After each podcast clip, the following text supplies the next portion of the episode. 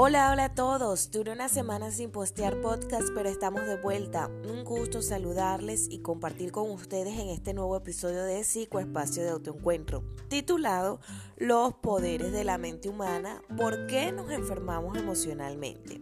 Me presento para los que me escuchan por primera vez.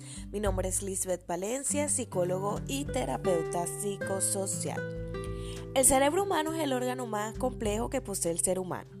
Sus conexiones sinápticas otorgan al individuo el poder de la conciencia, el pensamiento, la imaginación, la memoria, la percepción.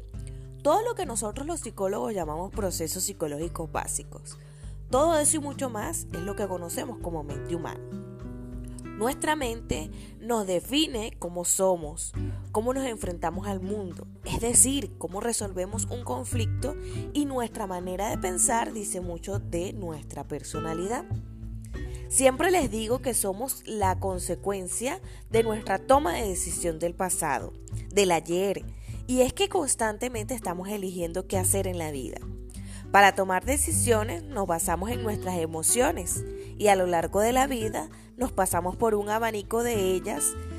Esas emociones pueden ser felicidad, placer, angustia, tristeza, rabia, a tal punto que por un hecho que nos impacte de alguna manera podemos enfermar. La mayoría de las enfermedades poseen una causa biológica o tienen mejor formulado, su origen biológico. Por ejemplo, una infección, un traumatismo, una alteración metabólica.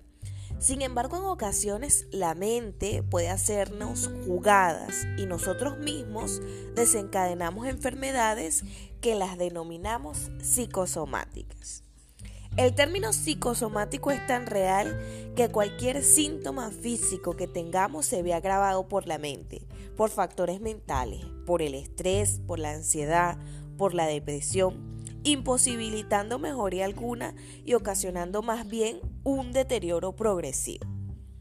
Estadísticamente se han realizado estudios y comprobado que, por ejemplo, el estrés o la ansiedad influyen en las enfermedades coronarias, presión arterial. También puedo afirmar que en su mayoría los trastornos psicosomáticos tienen una determinación en enfermedades respiratorias y gastrointestinales. En algunos podcasts les he mencionado que durante unos años trabajé en una empresa muy importante de mi país y era interesante los cuadros de arreico los días lunes específicamente, que era el inicio de la semana y de la jornada laboral. Ya se pueden imaginar por ahí qué era lo que estaba pasando. Los trastornos somatomorfos, que en algún momento dedicaré un podcast a ellos, y las enfermedades psicosomáticas, son el más claro ejemplo para comprender cómo nuestra mente humana puede llegarnos a hacer enfermar sin que exista una causa biológica detrás de ella. Las emociones influyen en nuestro cuerpo. Mientras más intensas sean, nuestras emociones, más probabilidades existe de que dejen una huella bien notable en nuestro cuerpo. Debemos educarnos y ver como normal cuidar de nuestra salud mental. No es un secreto, pero sí un tabú, que las enfermedades de origen psicológico duelen y duelen bastante, igual que un golpe, una herida, pero no las tratamos por vergüenza, por ese tema del que dirán.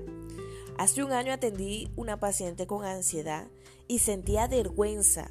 Era un proceso difícil con ella porque eso de decirle a su entorno necesito ayuda, estoy siendo tratado porque me cuesta controlar mis emociones, era para ella un tema tabú pero impresionante.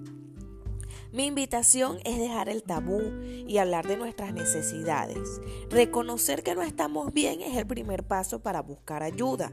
Muchos pacientes comienzan eh, un recorrido diverso por médicos y a pesar que cada uno le dice no tienes nada orgánicamente, entramos en un proceso de negación y empezamos a decir, no estoy loco, quizás el médico no es tan bueno, voy a ir a otro. Pero a lo lejos vemos la posibilidad de ir con un psicólogo o con un especialista en el área de la salud mental. A pesar de que existe mucha estigmatización con respecto a temas de salud mental, lo cierto es que estas enfermedades de tipo psicosomática son tan frecuentes, mucho más de lo que ustedes se pueden imaginar.